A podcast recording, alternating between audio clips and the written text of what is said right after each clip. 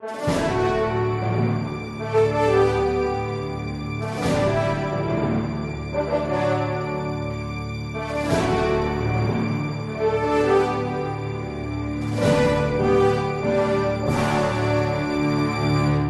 resposta católica de hoje, gostaríamos de responder a pergunta de um internauta. Ele diz: Eu tenho um ciúme insano da minha namorada. O que devo fazer? Bom, em primeiro lugar, nós precisamos analisar a natureza do ciúme. Existem ciúmes virtuosos e ciúmes maus. O que é o ciúme virtuoso? É aquele que Deus tem para conosco. Quando Deus diz amar a Deus sobre todas as coisas, não tereis outros deuses, ele está sendo ciumento.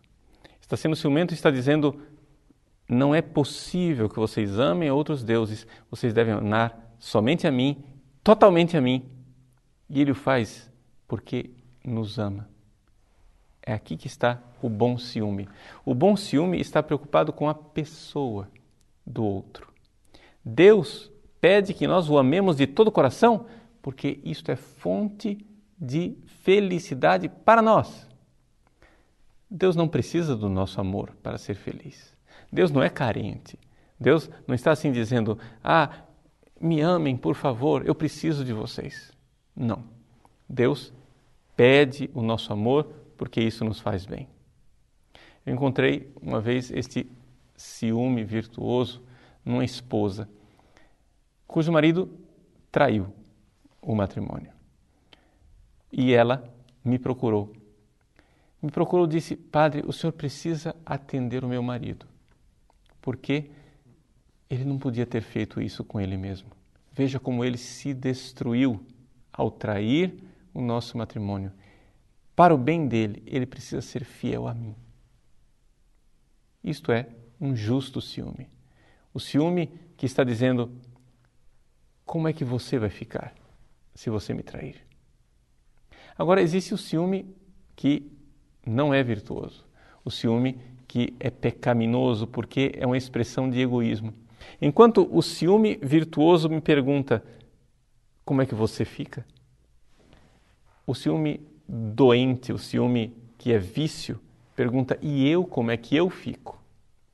Ou seja, é um ciúme centrado em você mesmo. Essa realidade não está preocupada com o outro, está preocupada consigo. Está preocupada com a realidade de que eu preciso de você até mesmo para ficar de pé. Vejam que está tudo baseado numa espécie de falta de amor próprio. Quem tem o ciúme que é vício é uma pessoa que não se ama, uma pessoa que não se quer bem e por isso a todo momento insegura, se sente agredido por outras pessoas. Para que haja um amor saudável, é necessário que, em primeiro lugar, eu me ame. Caritas bene ordinata incipita semetipso. Ou seja, Deus me ama.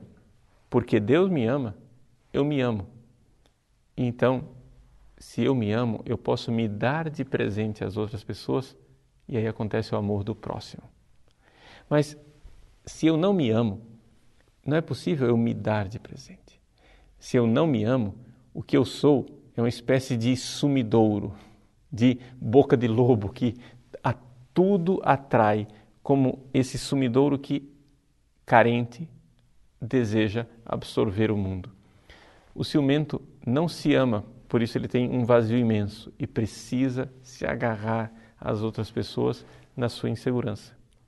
Então, a sua dificuldade não está na sua namorada. A dificuldade está com você mesmo.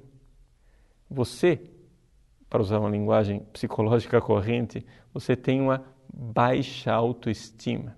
Ou seja, você não se quer bem, você não se ama o suficiente para saber o valor que você tem na vida daquela pessoa. Então, eu diria, comece na sua vida espiritual a crer no amor de Deus. Crer no presente que você é para os outros. E então, amando a si mesmo, você viverá o amor de forma mais sadia.